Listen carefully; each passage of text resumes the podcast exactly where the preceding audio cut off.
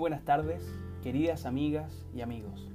Nos encontramos nuevamente para compartir un nuevo podcast con ustedes.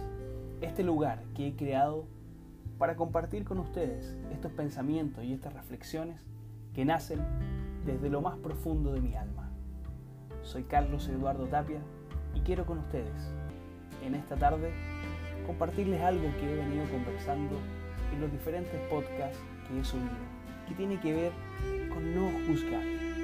No vivamos para juzgar, vivamos para sumar.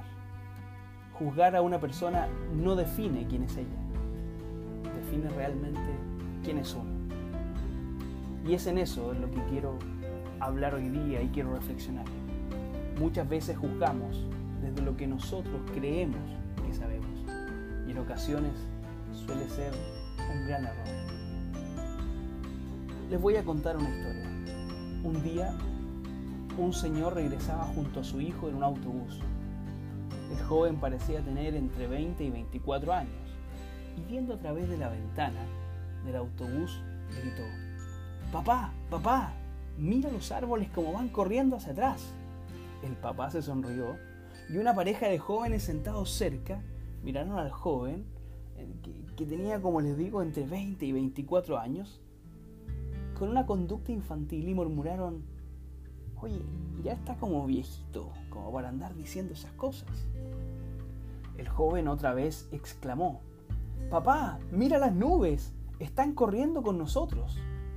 La pareja que observaba desde lejos a este joven no pudo resistirse y le dijo a su anciano padre, ¿por qué no lleva a su hijo a un buen médico para que lo revisen? ¿No cree usted que está un poco grandecito como para que se siga comportando como un niño? El Señor sonrió y dijo, ya lo hice, amigo. Venimos del médico y apenas estamos viniendo de la clínica.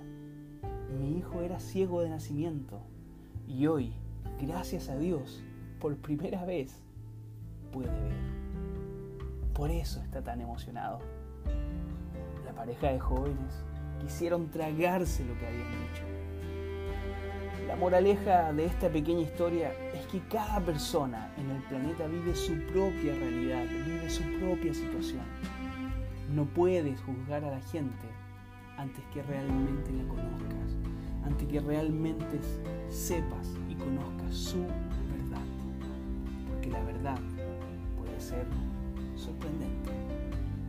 A veces las personas se comportan de cierta manera porque están atravesando situaciones muy dolorosas. Entonces nosotros los juzgamos desde nuestros paradigmas, desde nuestras creencias, de nuestros propios prejuicios. Stephen Covey, que es un autor de un libro, de varios libros famosos, uno de ellos es Los siete hábitos de la gente altamente efectiva, contó una anécdota que dice que en un domingo, era un domingo en la mañana, en el vagón de un tren estaba muy tranquilo. Las personas estaban en su mayoría leyendo libros, leyendo el diario o descansando con sus ojos cerrados. Y en ese momento entra un hombre al vagón con sus hijos. Inmediatamente la escena cambió. Los niños comenzaron a gritar, a lanzar cosas, molestando a todos. Mientras tanto, el padre solo se sentó y cerró los ojos. Covey, Stephen Covey, el autor de estos libros, se sintió tan irritado por la perturbación y la aparente indiferencia que le pidió por favor, Señor, controla a sus hijos. Con voz tranquila, el hombre contestó, disculpándose y aceptándose que debía hacer algo para calmar a sus hijos. Pero muy triste el hombre le dijo, usted tiene razón, caballero, debo hacer algo, pero no sé qué decirles, ni qué hacer.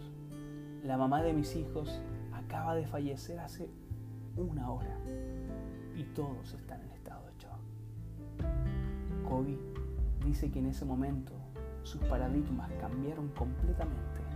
De estar molesto por la bulla de los niños, pasó a sentir compasión y deseo de ayudar. A veces eso es lo que necesitamos, escuchar a los demás para comprenderlos, ser empáticos, ponernos en el lugar del otro ya lo dice la vieja frase esta, que si bien no recuerdo dice, tenemos que ponernos en los zapatos del otro. para vivir sin juzgar, sin criticar, vivir para comprender, para apoyar, para sumar y para amar. Soy Carlos Eduardo Tapia y les dejo un abrazo a todos. Dios les bendiga.